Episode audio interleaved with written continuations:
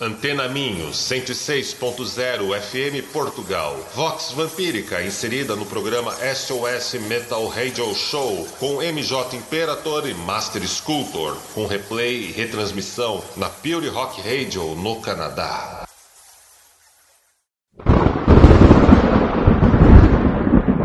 Estamos sob o longo e aveludado manto negro da noite.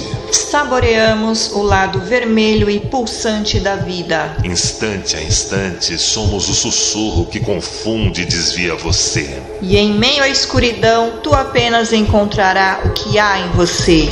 Você está ouvindo Voz Vampírica! Come out, loud.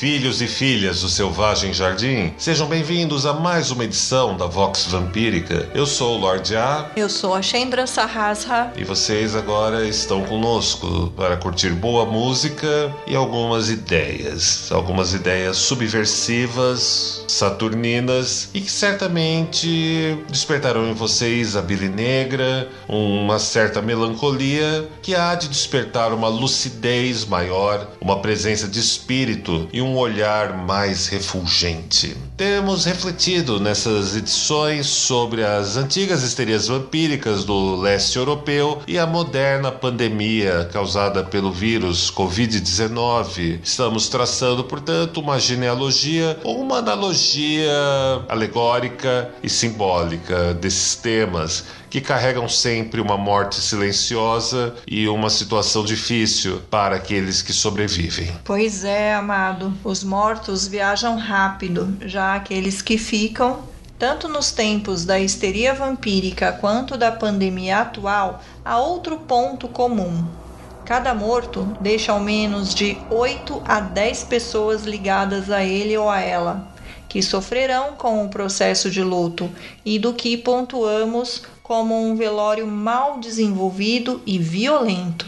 Consequências pesadas a médio prazo são esperadas e ninguém parece tocar no assunto por aqui. Não sou nenhuma especialista e tampouco pretendo ser o arauto do caos, mas o notório aumento de casos de depressão e de suicídios são um ponto comum a ser percebidos nos próximos meses que vão surgir. Sim, na verdade eles já estão ali. É uma ameaça silenciosa, uma outra morte silenciosa. Mas... Sim, bem como muitas outras vítimas silenciosas, como profissionais do corpo médico, dos frigoríficos e muitos outros que só os historiadores encontrarão no futuro. Eu tenho medo do que vai aparecer daqui se a gente passar disso aqui, o que será descoberto daqui 10 anos, né? As revelações e tudo mais. É, daqui a 10 anos acredito que ainda estejamos por aqui para ver, né? Então vamos aguardar. Estamos fazendo o possível para permanecermos. Os casos de depressão e de suicídios posteriores foram notórios nos tempos da histeria vampírica do século 17 e 18, visto visto que se desconhecia ainda as consequências psicológicas dessas perdas para os indivíduos. Os famosos suicídios coletivos e pactos de suicídios que assolavam o leste europeu e já foram até mesmo tema de histórias na literatura e no cinema, onde o vampiro era responsabilizado por todo aquele mal. Mais recentemente,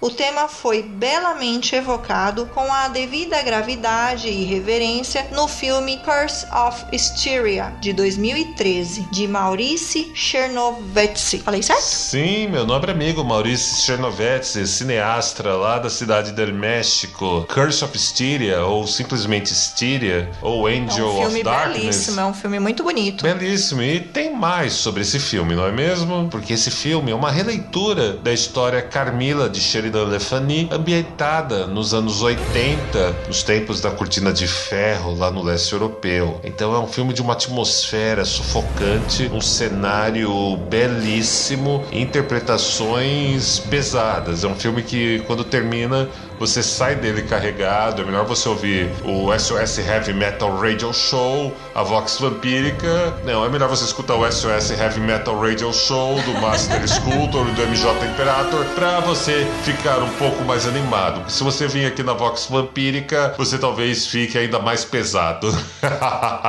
Mas, caros ouvintes, recomendamos esse filme, então tomem nota no bloquinho aí de vocês. The Curse of Styria, de 2013. do Maurício Cernovetzi. Isso mesmo, então recomendamos assistir. Isso, e vamos agora com um bloco musical.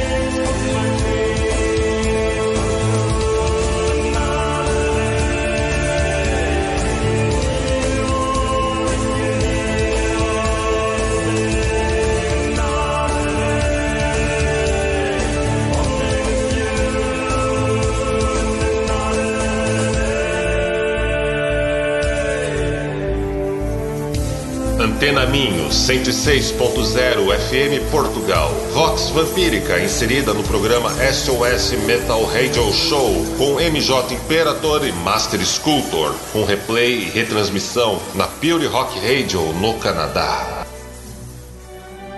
Gostou do DJ set de hoje? Ele foi inteiro criado pela minha amada DJ Chandra Sahasra Vem escutar ele, ele inteiro em twitch.tv barra redvamp.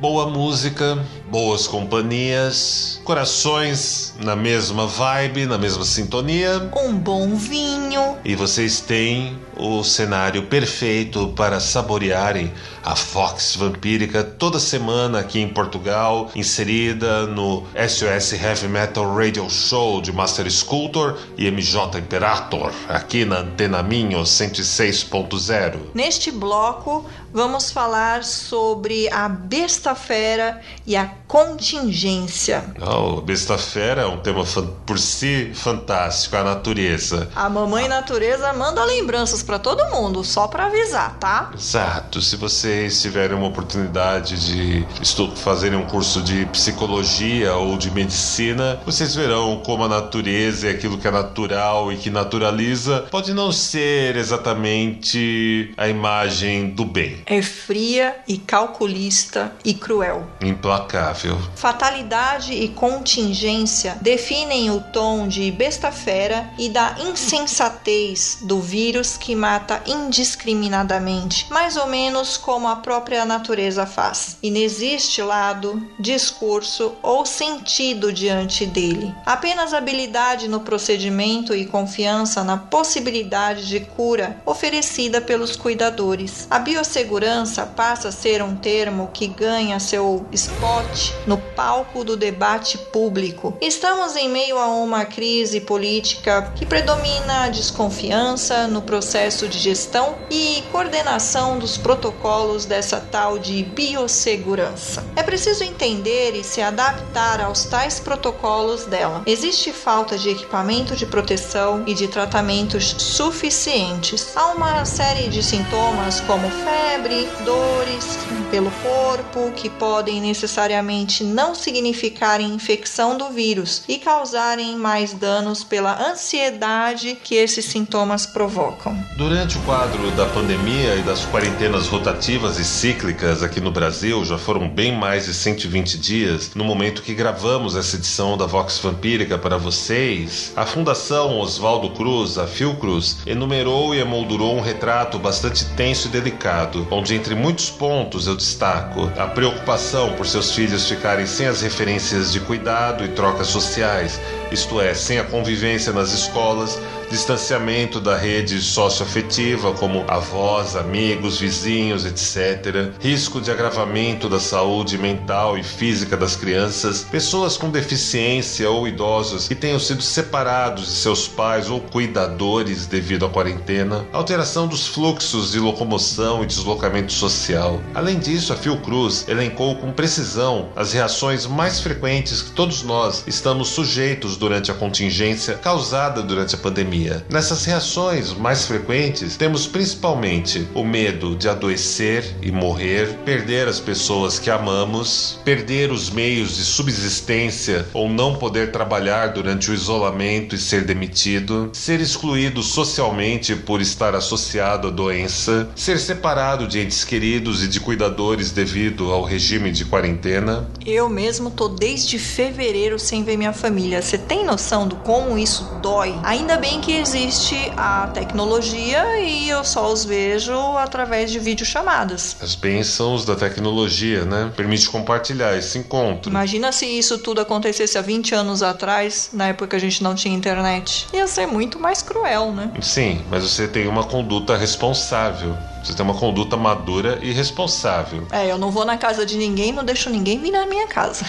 Exatamente, meu amor. Continuando aqui a descrição: não receber um suporte financeiro, transmitir o vírus a outras pessoas. As sensações recorrentes mais comuns e que precisamos focalizar e intervir com alguma sabedoria e correr atrás de ajuda em caso de notarmos que estamos perdendo o controle são impotência perante os acontecimentos, irritabilidade, angústia, tristeza. Resumindo, ainda que durante a peste as pessoas trabalhem, vivam, amem e morram, como diria Alberto Camus, este é o mesmo contexto que torna as pessoas mais egoístas e distanciadas, um isolamento da sua rede afetiva e de pessoas de confiança. Nesse sentido, nós da Rede Vamp mantemos uma intensa agenda de produção de conteúdos com podcasts da Vox Vampírica, publicações no blog, rodas de conversas digitais e a Fantasy, a Fantasy Fest Online, como maneiras de, mesmo distantes, oferecermos uma mão invisível e amiga para cada um dos nossos. Também mantemos a ação Redvamp contra a Covid-19 e você pode saber mais sobre ela acessando redvamp.com. Eu vou chamar agora mais um bloco musical e a gente já volta.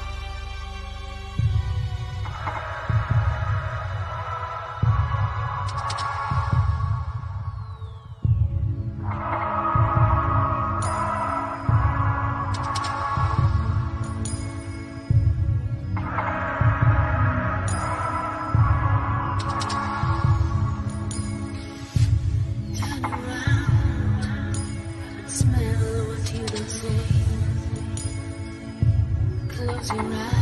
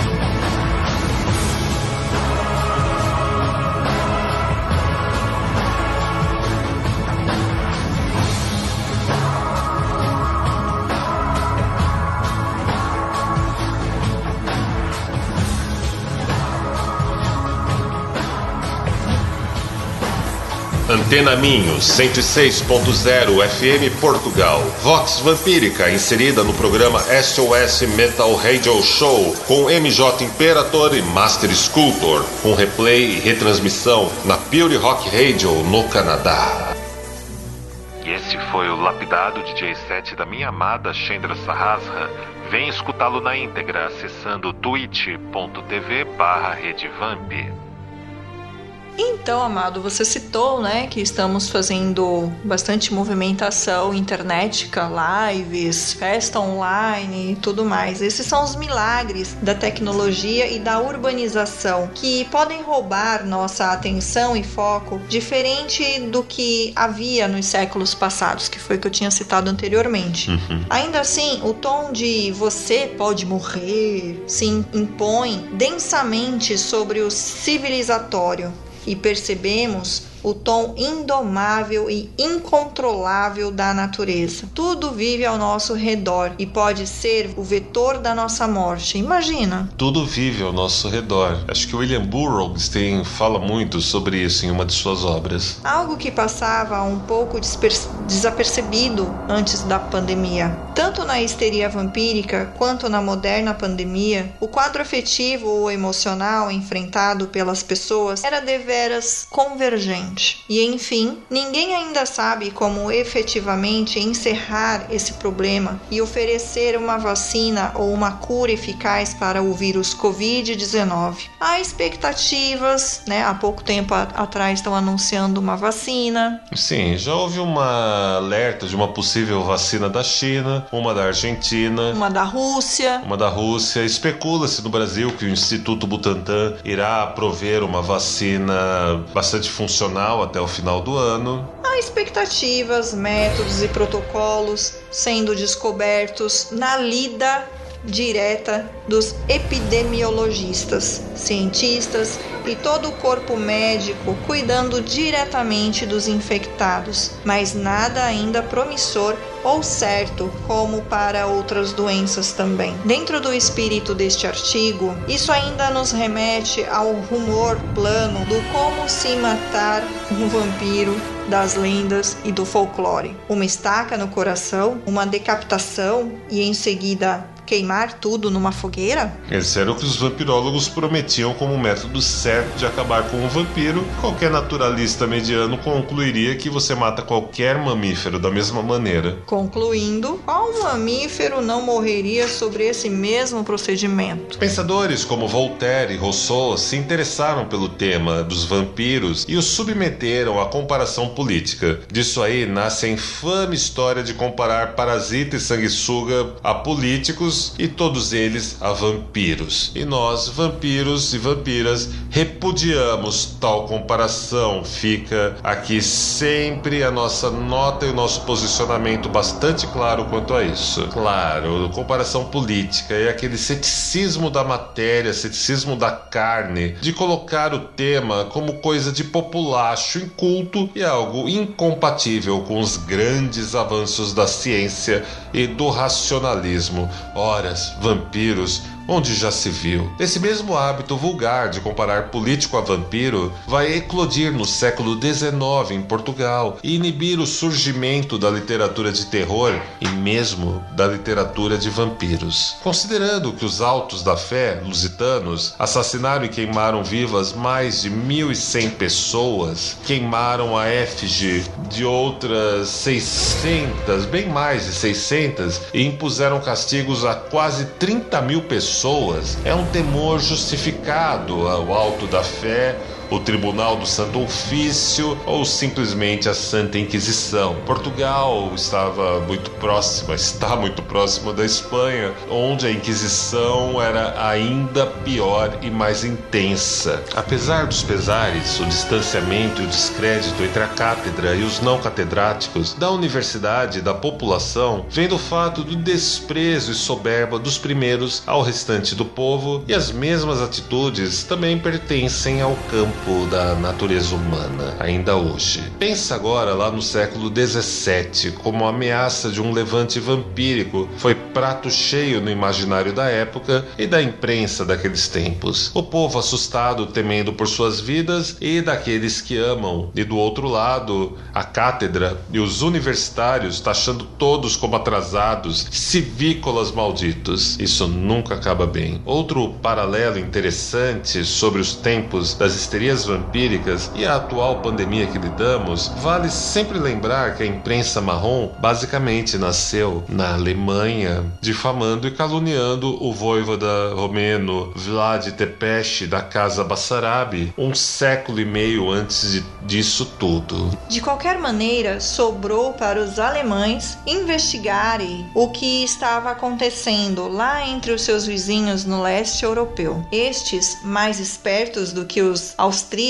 também foram os primeiros a lucrarem com esta histeria vampírica. Mas falo disso mais adiante desse nosso artigo. Logo, os vampirólogos ganharam fama e prestaram o desserviço mais impressionante de todos os tempos para o nosso contexto. Sem dúvida, Mari. Vamos falar mais deles e disso tudo em nosso próximo bloco.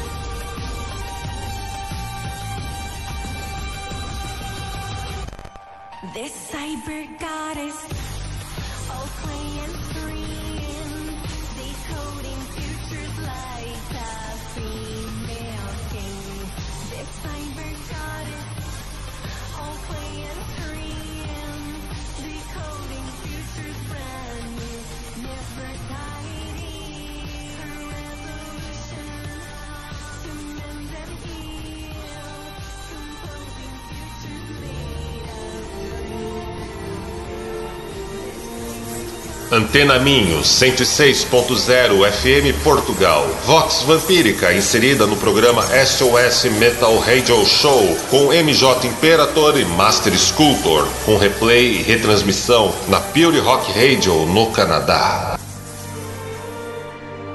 Nosso DJ set de hoje ficou a cargo da amada Chendra Sahasra.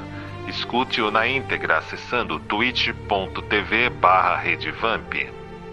Vampirólogos, histeria vampírica. E será que estamos muito melhores na questão das nossas vidas hoje do que nossos conterrâneos daqueles outros tempos, meus nobres ouvintes? A onda literária dos vampirólogos era o tal do Malus Maleficarum, ainda de 1486-1487. E os traços inquisitoriais de Alto da Fé e Tribunal de Santo Ofício eram notórios. A ira, sempre presente e inalienável da natureza humana, é como um vestido pretinho básico e sempre cai bem para a desculpa da vez de quem é ávido para ocupar o poder, desforrando em cima de seu inimigo imaginário. Vieram então duas obras investigativas, religiosas, provavelmente justificando fogueiras para manter aquecida a indústria do turismo religioso e da fabricação de relíquias. Foram elas De, Mortuorum in Tumulus Ub Liber, 1728, de Michael Runft, discute a impossibilidade dos vampiros de assumirem forma física tangível para atacarem os humanos. Dissertatio Física de Cadaveribus Sanguisigis, 1732, de Johannes Christianus Stock. A obra aponta o diabo como a origem dos sonhos com os mortos-vivos. Simples assim, amada. Elementar. Brilhante em todos os sentidos. É tudo culpa do diabo. Sobrou para os austríacos o problema dos vampiros. Era no quintal deles, afinal. No ano de 1731, uma comissão científica investigativa foi enviada à Sérvia com o propósito de expor a falsidade dos relatos sobre os sugadores de sangue. Pronto. Problema resolvido. Parecia com o atual presidente brasileiro alegando que o vírus Covid-19, causador responsável por nossa atual pandemia, era só uma gripinha. E foi lá o nobre Johannes Fluschinger, um distinto cirurgião do regimento de campo da infantaria austríaca, para averiguar e desmentir aquela patifaria de histeria vampírica, como diriam os jovens de hoje. Só que bem, deu ruim. Lá na região da Medvegia, na Sérvia, o cirurgião recebeu o... e investigou mais de 17 relatos de mortes ocorridas em 1731 durante um curtíssimo espaço de tempo por conta de ataques ocorridos cinco anos antes por conta de um tal de Arnold Paoli. Um tal de Arnold Paoli, talvez os ouvintes mais aptos já conheçam esse nome. Ele era um vampiro, segundo as pessoas que moravam por lá. Paoli era um ex-militar que havia retornado como um morto-vivo e passou a molestar as pessoas de seu vilarejo. Cerca de 40 dias depois de sua morte e de pesadas evidências físicas, tais como conservação do corpo, crescimento de unhas e cabelos e presença de sangue no canto da boca, os homens do local esfaquearam o cadáver, decapitaram e queimaram o corpo. As 17 mortes ocorreram ocorridas mesmo depois da destruição do vampiro foram atribuídas ao consumo de carne de gado vampirizado por Arnold Paoli. Uma vez feita a exumação dos cadáveres, Flushinger examinou os corpos e constatou características semelhantes às registradas no corpo de Arnold Paoli, ordenando na sequência a destruição de todos aqueles corpos. O relatório detalhado das investigações, no, no qual Flushinger registrou sua incapacidade de atribuir os casos de vampirismo como mera superstição popular, foi apresentado ao imperador austríaco em 1732 e recebeu o nome de Vision et Repertium. Vision et Repertum é um livro se tornou um best-seller, meu amor. Ah, é mesmo? Sim, na época, na época, eram fatos cabais e incontestáveis. Se eu contar que a ciência forense ainda estava sendo inventada e alguns dados básicos sobre não serem as unhas ou os cabelos de um morto que crescem, nem tão poucos dentes, e sim a carne e os tecidos que vão diminuindo, contraindo depois da morte. E aí encolhe, né? E aí evidencia tudo mais. né? Isso colocaria o tal cirurgião em descrédito e tendo sua reputação abalada, mas certamente seria anacrônico, todavia.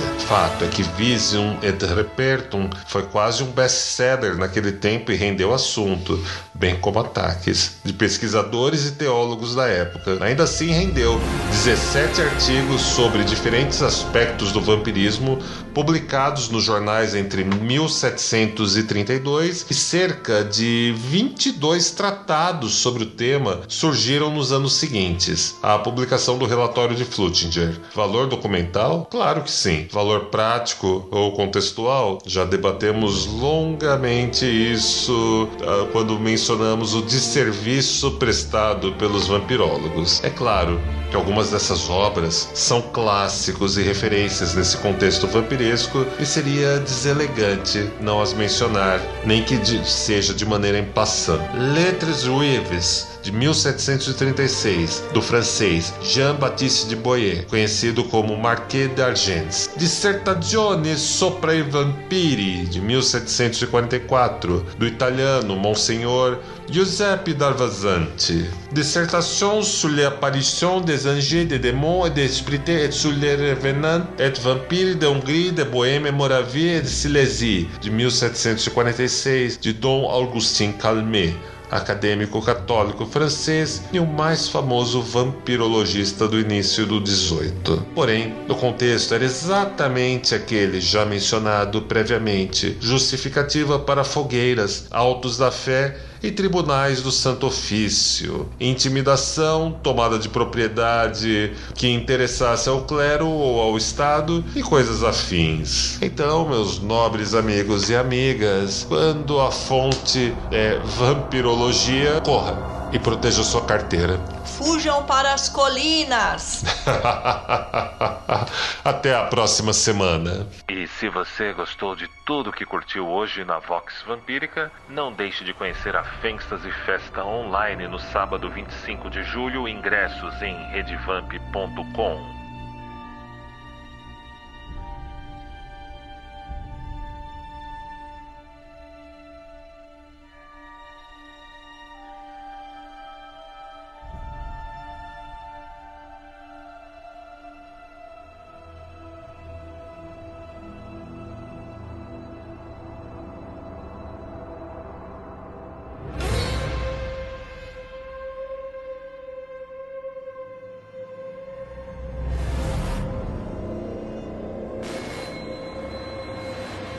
E agora entrego cada um de vocês a ela, a senhora da coroa de papolas, no seu abraço marmório e deletério, ela que rege sob o longo e aveludado manto negro da noite.